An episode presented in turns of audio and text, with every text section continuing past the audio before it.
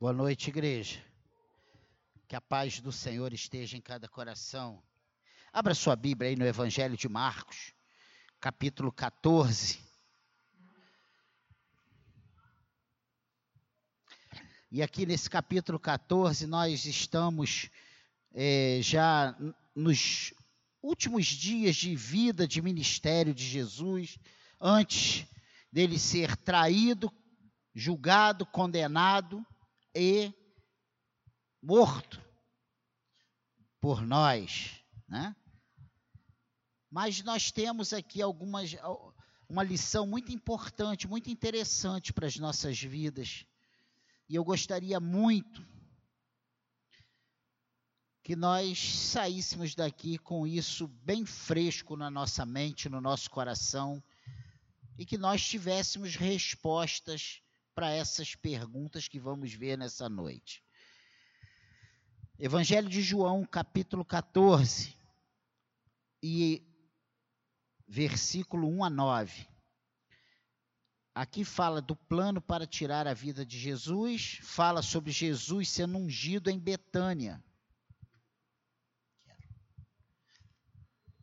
Diz assim: Dali a dois dias era a Páscoa e a festa dos pães asmos. E os, e os principais sacerdotes e os escribas procuravam como o prenderiam a traição e o matariam. Pois diziam: não durante a festa, para que não haja tumulto entre o povo. Estando ele em Betânia, reclinado à mesa, em casa de Simão, o leproso, veio uma mulher trazendo um vaso de alabastro com um preciosíssimo perfume de nardo puro e, quebrando o alabastro, derramou o bálsamo sobre a cabeça de Jesus. Indignaram-se alguns entre, entre si e diziam: Para que este desperdício de bálsamo? Porque este perfume poderia ser vendido por mais de 300 denários e dar-se dar aos pobres e murmuravam contra ela. Mas Jesus disse: Deixa, porque a molestais? Ela praticou boa ação para comigo, porque os pobres sempre os, te, os tendes convosco. E quando quiserdes, podeis fazer-lhes bem, mas a mim nem sempre me tendes. Ela fez o que pôde, antecipou-se a ungir-me para a sepultura. Em verdade vos digo: onde for pregado em todo o mundo o evangelho será também contado o que ela fez para a memória sua. Amém, igreja? Eu já preguei essa mensagem aqui, você já deve ter ouvido essa mensagem mais de 200 vezes na sua vida, porque é um texto muitíssimo conhecido. E essa mensagem ela trata da afeição de que precisamos ter para com Jesus. Jonathan Eduardes, ele diz que o verdadeiro cristianismo consiste primeiramente nas afeições, e esse é o teste. Esse vai ser o ponto central da mensagem hoje. Quão grande é realmente o nosso amor por Jesus? Porque nós ouvimos falar que amamos Jesus, todo mundo ama Jesus. É verdade ou não é? Ah, eu amo Jesus. Na hora do desespero, Deus, Jesus. Mas será que nós realmente amamos Jesus? Nós veremos aqui em Marcos 14 que trata de uma história conhecida de todos nós, uma mulher quebrando um jarro com algum tipo de unguento ou perfume muito caro. Marcos, no seu evangelho, colocou a parte da história após o versículo 3, um pouco fora de sequência, por razões em que não precisamos entrar agora. Mas João nos diz que realmente a parte seguinte teve lugar quatro dias antes, foi apenas uma semana antes da Páscoa. Eles estão numa casa, eles estão jantando, e o texto diz em casa de quem eles estavam. Eles estavam na casa de Simão, o leproso, né?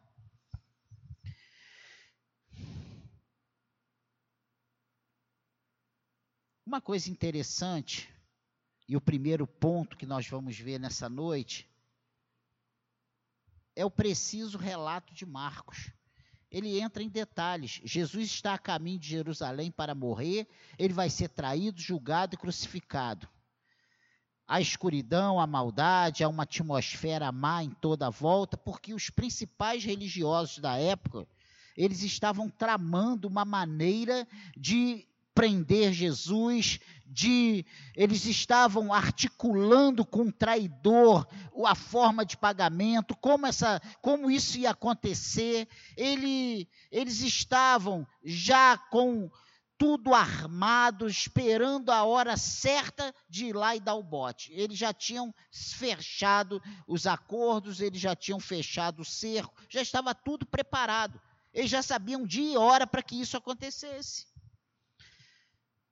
Os próximos dias serão os mais sombrios de Jerusalém, como Jerusalém jamais viu, porque até hoje, até os dias mais de dois mil anos depois, é o fato mais importante de toda a terra, de toda a história: a morte de Jesus Cristo, o Filho unigênito de Deus.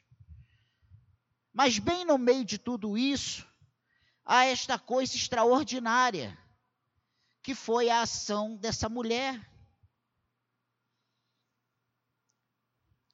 Diz que ele estava à mesa, veio uma mulher trazendo um vaso de alabastro com um precioso perfume, alabastro com um precioso perfume de nardo puro. E quebrado o alabastro, o alabastro era um vaso, tipo um jarro de barro. Derramou o bálsamo sobre a cabeça de Jesus. É como se nós tivéssemos. Aí pensa num perfume muito caro. Eu gosto de um muito caro. O Azarro. Tem outros que gostam de outros perfumes até mais caros do que esse. Gosto não se discute. Pensa aí numa coisa, só que isso perto do que ela estava trazendo não era nada. Porque esse dinheiro aqui que foi avaliado rapidamente por aqueles que estavam ali à sala, era exatamente, era equivalente a uns 30 mil reais no dinheiro de hoje. Imagina um, um, um óleo, um, um, perfume que tivesse aí o valor mais ou menos de 30 mil reais. Era uma coisa muitíssimo cara.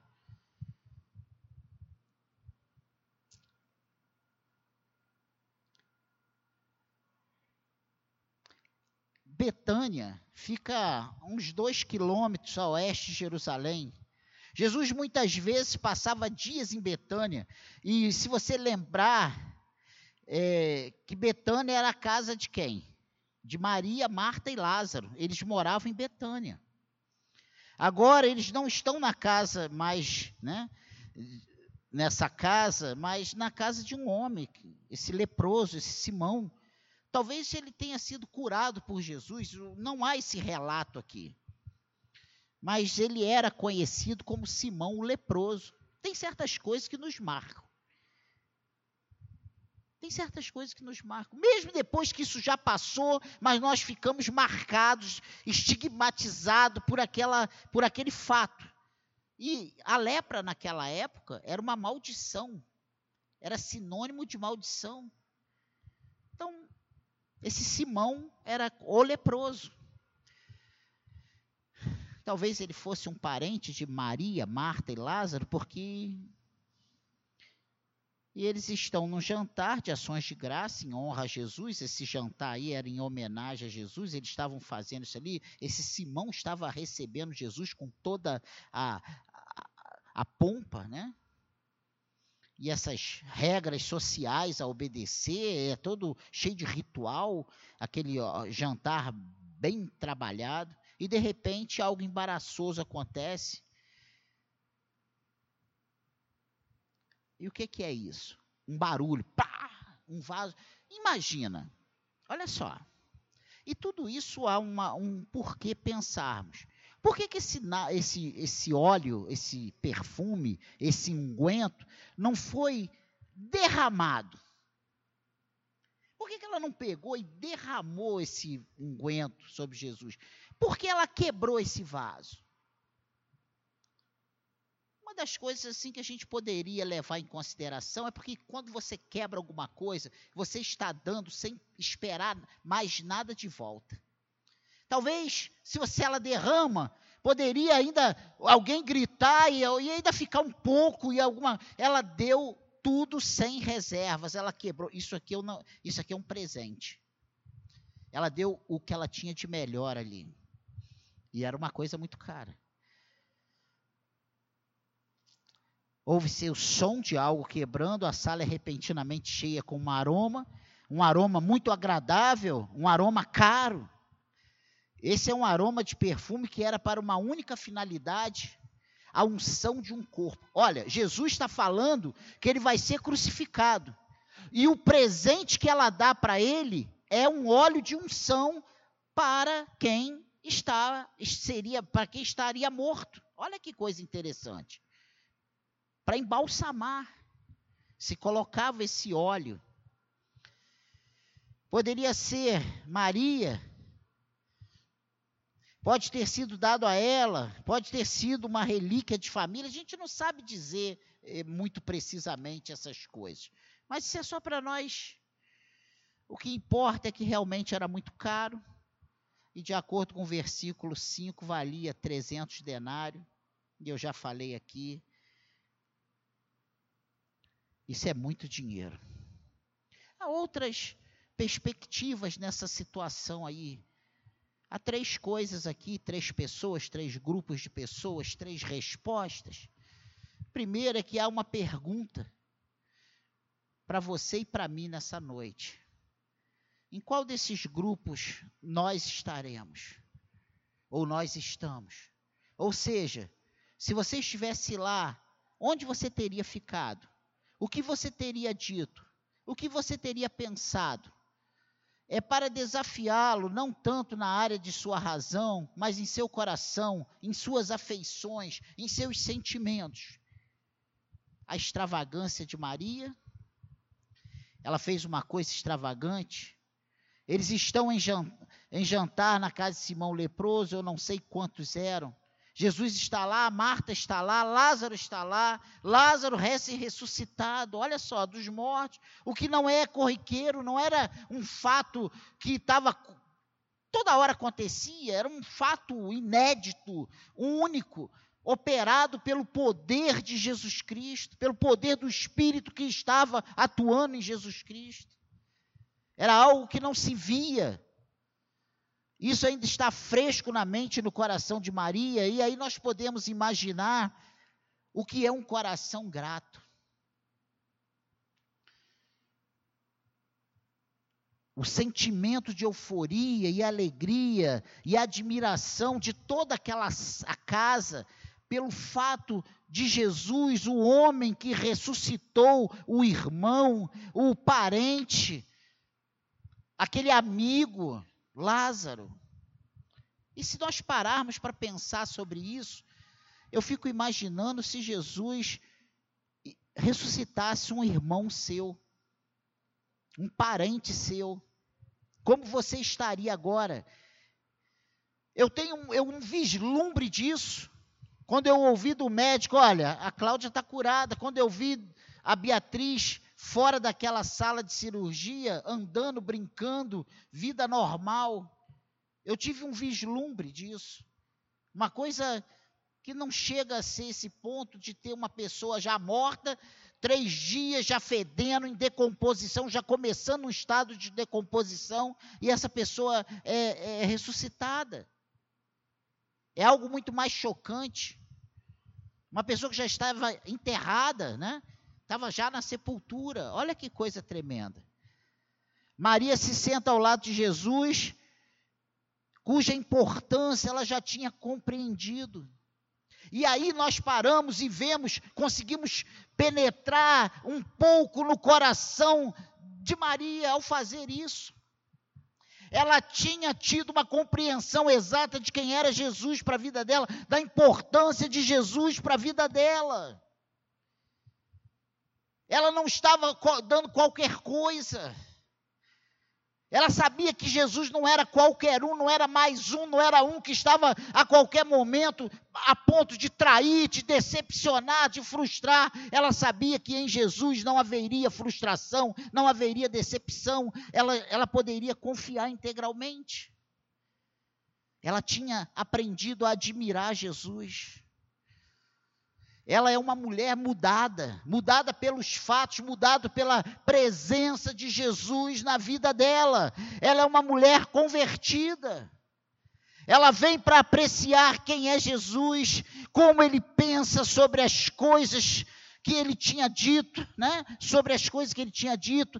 Ela vem falando assim: "Meu Deus, ela admirava, ela comia, ela queria sugar tudo, todos os ensinamentos, cada palavra que saía da boca de Jesus, ela guardava no coração dela. Ela estava talvez absorvendo as palavras de Jesus naquele jantar como ela olha para ele e, começa a ser transpassada por esse profundo sentimento.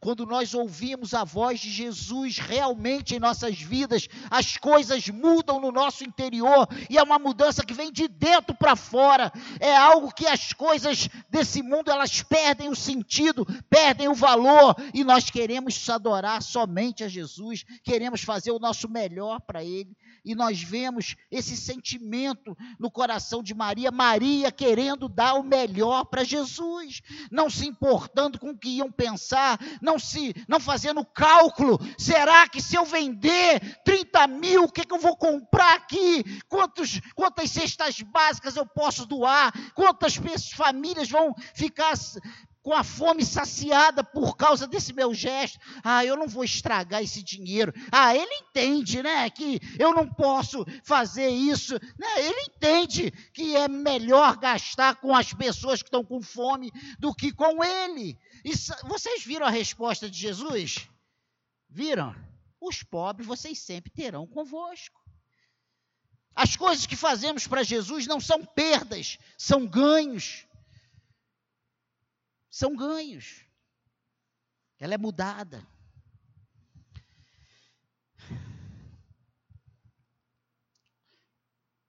Talvez ela estivesse pensando: eu vou dar algo a ele. Ele está falando sobre ir a Jerusalém para ser crucificado, para ser morto. Talvez lá eu não tenha tempo, não tenha oportunidade de fazer o que eu posso fazer hoje.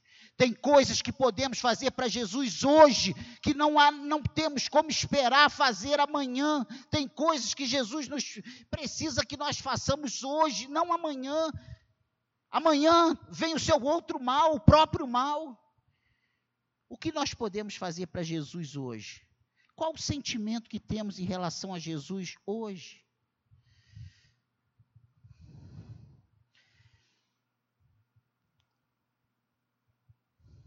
Vou, e ela pensando, vou lhe dar algo para a unção do seu corpo. Então, no calor do momento, ela olha para ele e o ouve, e seu coração está cheio, e ela está repleta de afeto, e seu cálice transborda.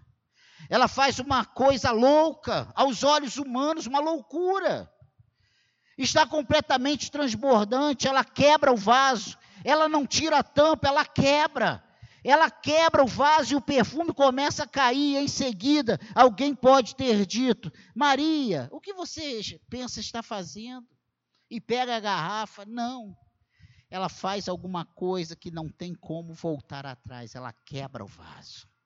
Ela derrama uns 20 ou 30 mil reais em valores de hoje de perfume na cabeça de Jesus. Isso é algo que tira o fôlego. É completamente irracional. Mas ela fez isso porque amava Jesus, ela entendeu quem ele era, ela foi abalada pelo fato de que ele estava indo para morrer em seu lugar. E essa foi a única unção que ele recebeu antes de morrer. Porque se você observar nos relatos, mesmo depois da sua morte, não teve nenhuma oportunidade dele ser ungido. O óleo da unção sobre o corpo dele foi o óleo que Maria derramou na cabeça dela. Foi esse, foi desse momento. Foi isso que ficou no corpo dele até a sua morte.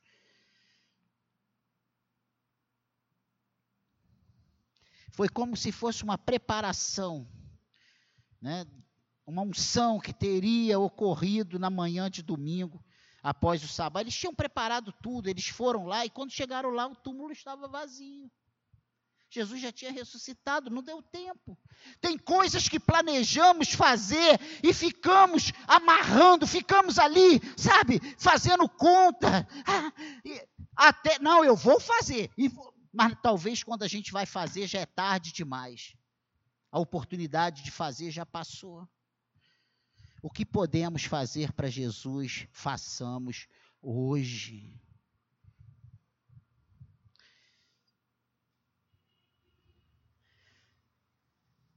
Foi ela quem fez isso, essa coisa extravagante. A indignação dos. Isso aí é o primeiro ponto. Tem a, a indignação dos demais, né? Tem o, tem o grupo.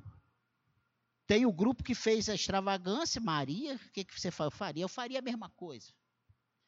Tem o, a indignação dos demais. Tem os que se levantam indignados.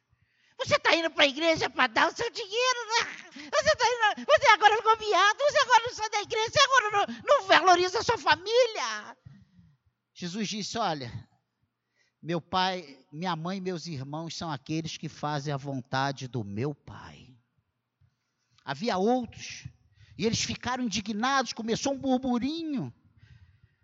Eles podem ter dito, ela quebrou regras e etiqueta social ou não.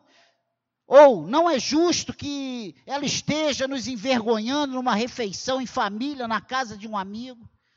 Mas Marcos diz: indignaram-se alguns entre si, diziam, e murmuravam contra ela. A palavra indignar-se em grego é uma palavra que realmente tem qualidades anomatopéticas, que é até difícil de pronunciar isso, está escrito, senão eu não conseguiria lembrar disso de jeito nenhum.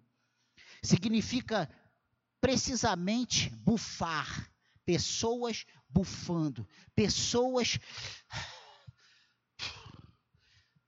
Tem uns que ficam assoprando lábios, outros chupando dente.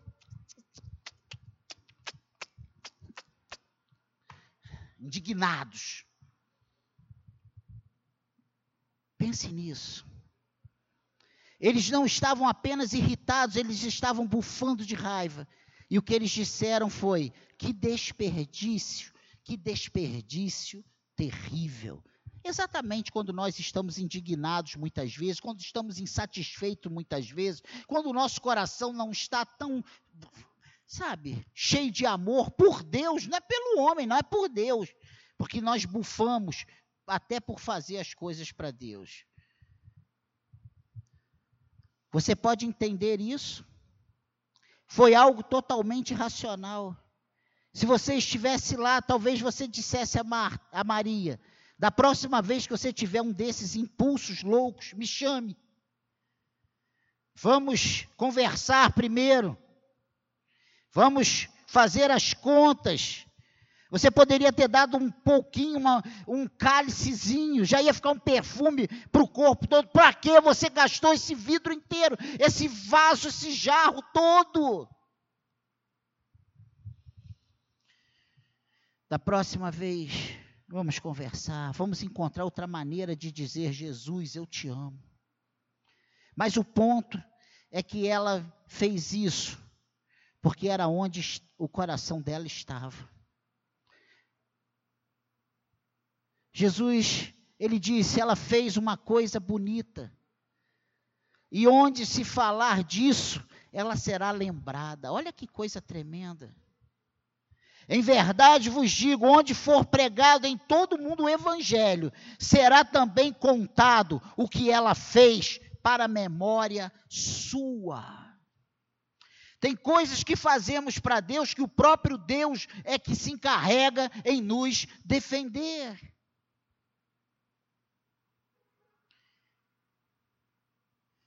Que Jesus faz? E aí vamos no terceiro ponto: o que Jesus faz por quem o ama? a primeira coisa que ele faz é justamente essa, é defendê-lo. A primeira coisa que ele faz é defendê-lo. Você não gosta quando Jesus defende você? Contra seus inimigos, contra quem o ataca por causa de sua fé? Você gosta disso? Fique tranquilo. Faça o seu melhor para Jesus. Eles estão dizendo que você é louco por amar Jesus, mas Jesus ele sabe exatamente como está o seu coração. Sabe qual é a diferença de Jesus para as demais pessoas? É que Jesus conhece a intenção do nosso coração. Jesus sabe com que coração nós o amamos, o servimos, sabe, entregamos as nossas ofertas, fazemos as nossas entregas.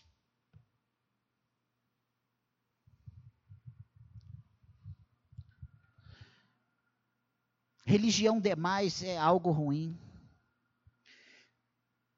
Dizem-nos alguns irmãos, assim que nos convertemos, cuidado para não viver beato, não virar beato, ou não ficar, não vai ficar igual esses bíblias, não esses crentes, meu Deus.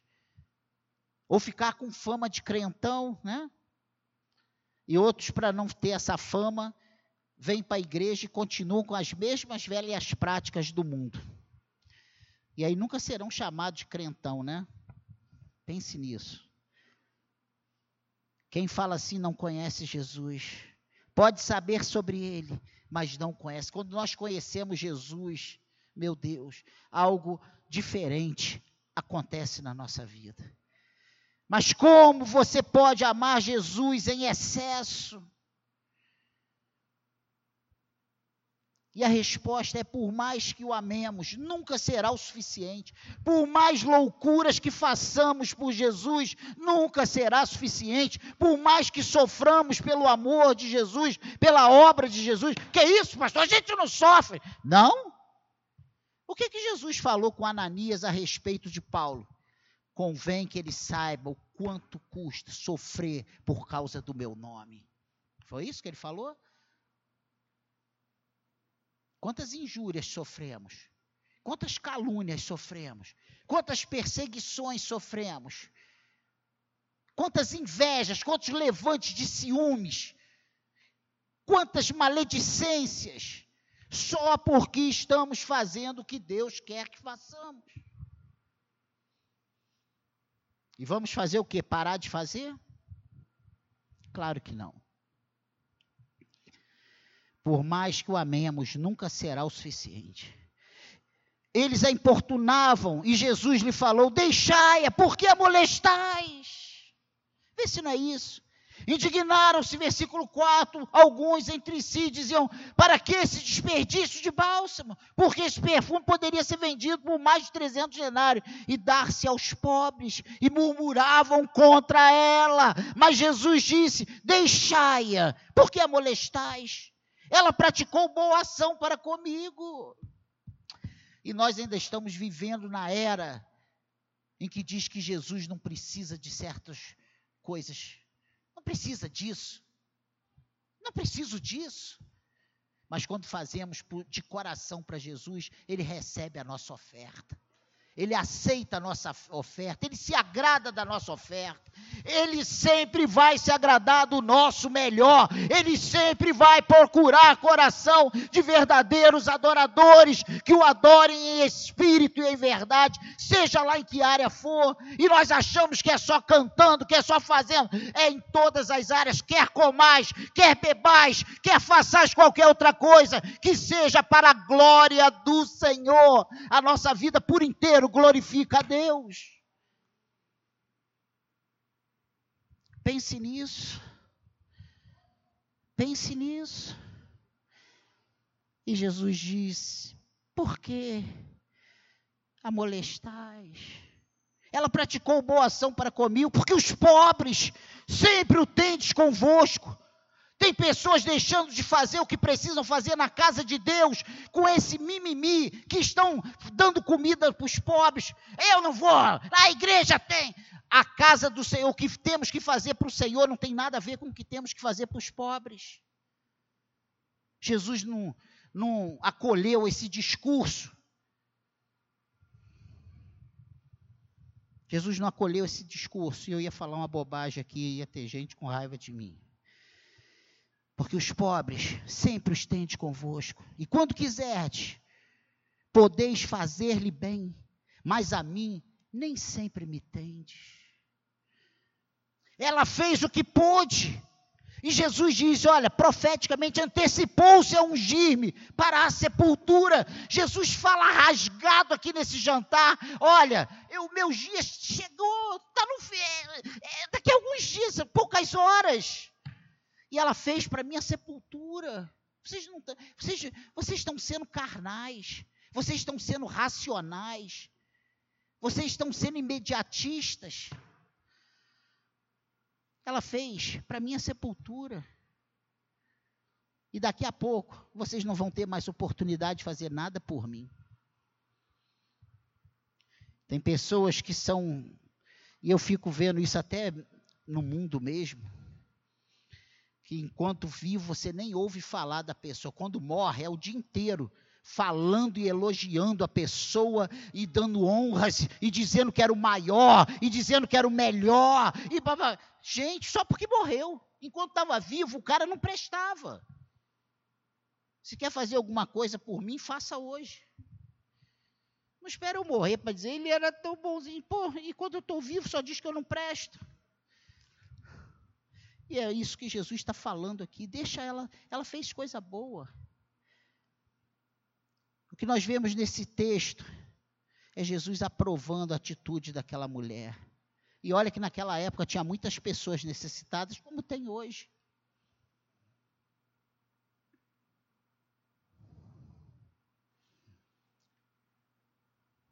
Deixai-a, por que molestais? Talvez para indicar-lhes que o motivo pelo qual eles estavam se comportando assim é por causa da culpa em seus corações. Porque tudo que podiam ver era o perfume, tudo que ela podia ver era Jesus. A diferença estava aí. Com que ótica nós vemos? Nós estamos jogando nossos bens fora, nós estamos desperdiçando nosso tempo, nós estamos nos matando por Cristo ou nós estamos vendo Jesus, estamos gratos por Jesus, estamos maravilhados pelo que Jesus tem feito na nossa vida? Com que ótica nós temos estado diante do Senhor? E Jesus diz: ela fez o que pôde, antecipou-se a ungir-me para a sepultura. Ela conseguiu, ela entendeu quem era Jesus, ela entendeu que em Jesus Cristo há perdão dos pecados, que em Jesus Cristo há ressurreição, a esperança e a vida. Ela entendeu isso. Calvino diz uma coisa interessante a respeito desse texto, que Maria, ela foi é, orientada pelo sopro do Espírito a fazer essa atitude. Então, irmãos, quando você sentir uma vontade de fazer algo que extrapola as suas, a sua normalidade, não resista, não é o diabo, é o Espírito Santo. Não é, o diabo não vai mandar você fazer algo a mais em prol dos irmãos, em prol da obra de Cristo, em prol da igreja local, em prol da sua liderança. Ele vai mandar você, quem manda fazer isso é Cristo, não é o inimigo das nossas vidas. Pode obedecer, que é o Espírito Santo que está te impulsionando. Pode fazer, que é o Espírito Santo que está falando com você. Ele está te incomodando, porque ele sabe as necessidades, ele sabe o porquê de todas as coisas. Concluindo essa breve meditação, há algo aqui nas entrelinhas. É Jesus nos perguntando: onde está o seu coração hoje? Onde está o seu carinho, seu amor por Jesus? Onde está o teu coração hoje? Nós somos, tem pessoas que são muito comovidas e tiram e fazem verdadeiros sacrifícios absurdos por pessoas que nem conhecem. Jogou uma história triste, quebranta teu coração, mas as necessidades, da casa do Senhor, dos irmãos da casa do Senhor. E a Bíblia diz que nós devemos fazer o bem a todos, principalmente os da família da fé. Pense nisso. Às vezes nós passamos o mês inteiro e não tiramos um real para ajudar ninguém dentro da casa do Senhor. Mas chega uma história triste, a gente mete a mão no bolso e faz loucuras. Pensa nisso. A pergunta é: onde está seu coração hoje? Onde está o seu carinho, o seu amor por Jesus? Será que esse amor nunca chegará ao ponto em que transborda?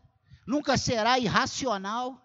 Ah, não, tem que oferecer o culto racional. O culto, sim, mas tem certas atitudes que são verdadeiros passos de fé e de amor. Lembre-se que essa passagem está dizendo que nos comportamos irracionalmente. Essa passagem está nos dizendo para nos comportarmos irracionalmente. Mas ela está dizendo que há momentos em nossa experiência, né? Com Cristo, em que nosso amor por Ele é tão grande que o normal deixa de existir por causa de um momento especial. Mesmo essa palavra falando de um momento irracional, de um momento especial, a palavra num todo ela diz para nós termos uma vida racional, regrada, consciente. O Senhor jamais vai mandar você fazer algo que você não tenha condições de fazer. Ele não vai mandar você se endividar para fazer alguma coisa na casa dele. Ele sempre vai te pedir aquilo que ele já, de, já te fez chegar às mãos. O problema é que muitas vezes nós não queremos obedecer e fazer a nossa parte nisso. Eu tenho uma pergunta para nós nessa noite. Alguma vez você já se sentiu assim com vontade de fazer algo além das expectativas, além da sua normalidade? Você e eu devemos ansiar, querer que Ele seja tudo o que há em, em nós, sem se importar quais sejam as consequências porque é o seu relacionamento com Cristo, é o nosso relacionamento com Cristo, que é a coisa mais importante de todas. Que Deus nos ajude nessa noite a entender e a viver esses momentos. Que Deus nos ajude a sairmos do, desse quadrado, sabe? Essa formatação esse gesso.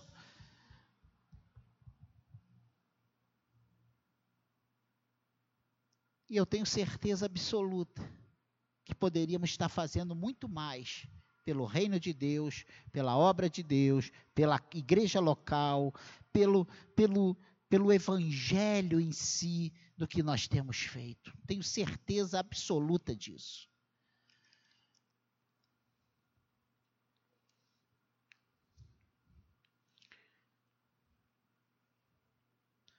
Deus nos ajude. Que estejamos sensíveis ao Espírito de Deus. E quando Ele mover no nosso coração, quando Ele nos impulsionar a fazer algo, não tenha medo. É o próprio Senhor quem vai te defender de todos os acusadores. Pense nisso. É uma história linda de uma pessoa grata que não mediu consequências, que fez algo que naquela época de muita dificuldade para o povo judeu, que estava debaixo de um domínio romano, com dificuldades terríveis, pagando tributos pesados, com, com, uma regência um governantes corruptos que não tinham nada a ver com Deus, que só visavam seus próprios interesses, seus lucros. A população era sofrida. Ela faz uma, uma ela tem uma atitude dessa.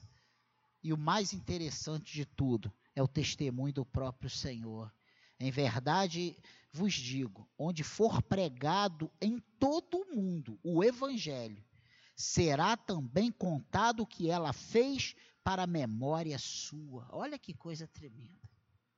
Jesus está falando para aqueles homens: oh, vocês não entenderam o que ela fez, mas essa atitude dela não vai morrer aqui dentro dessa sala, não. Não vai ficar dentro dessas quatro paredes.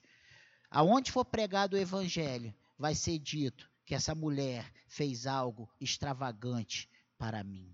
Ela foi inspirada pelo Espírito Santo a fazer algo tremendo na minha vida. Algo que ficou marcante. Eu tenho hora que eu penso que eu estou com a síndrome, síndrome do João Teimoso. Quanto mais eu tenho apanhado, mais eu tenho tido vontade de ficar de pé. E olha, tem algo que tem vindo ao meu coração. Ah, pastor, isso aí. Mas tem coisas que. Quando eu estou muito triste, achando que não vai. Eu sinto aquele, aquela brisa, sabe? Aquele, aquele novo ânimo soprando. Vamos lá. Não vamos desistir. O Senhor está no comando.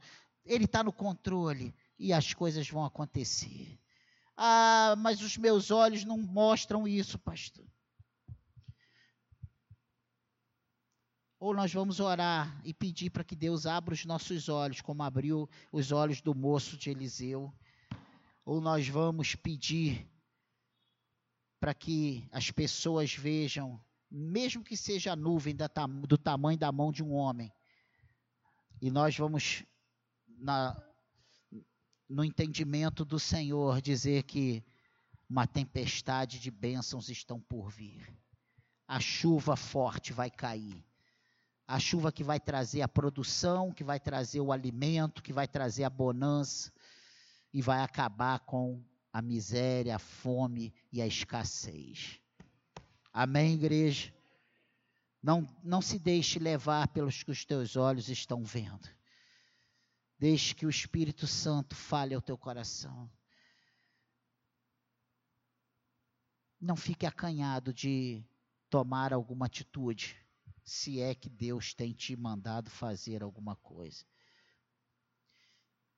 Amém, igreja? Amém, igreja?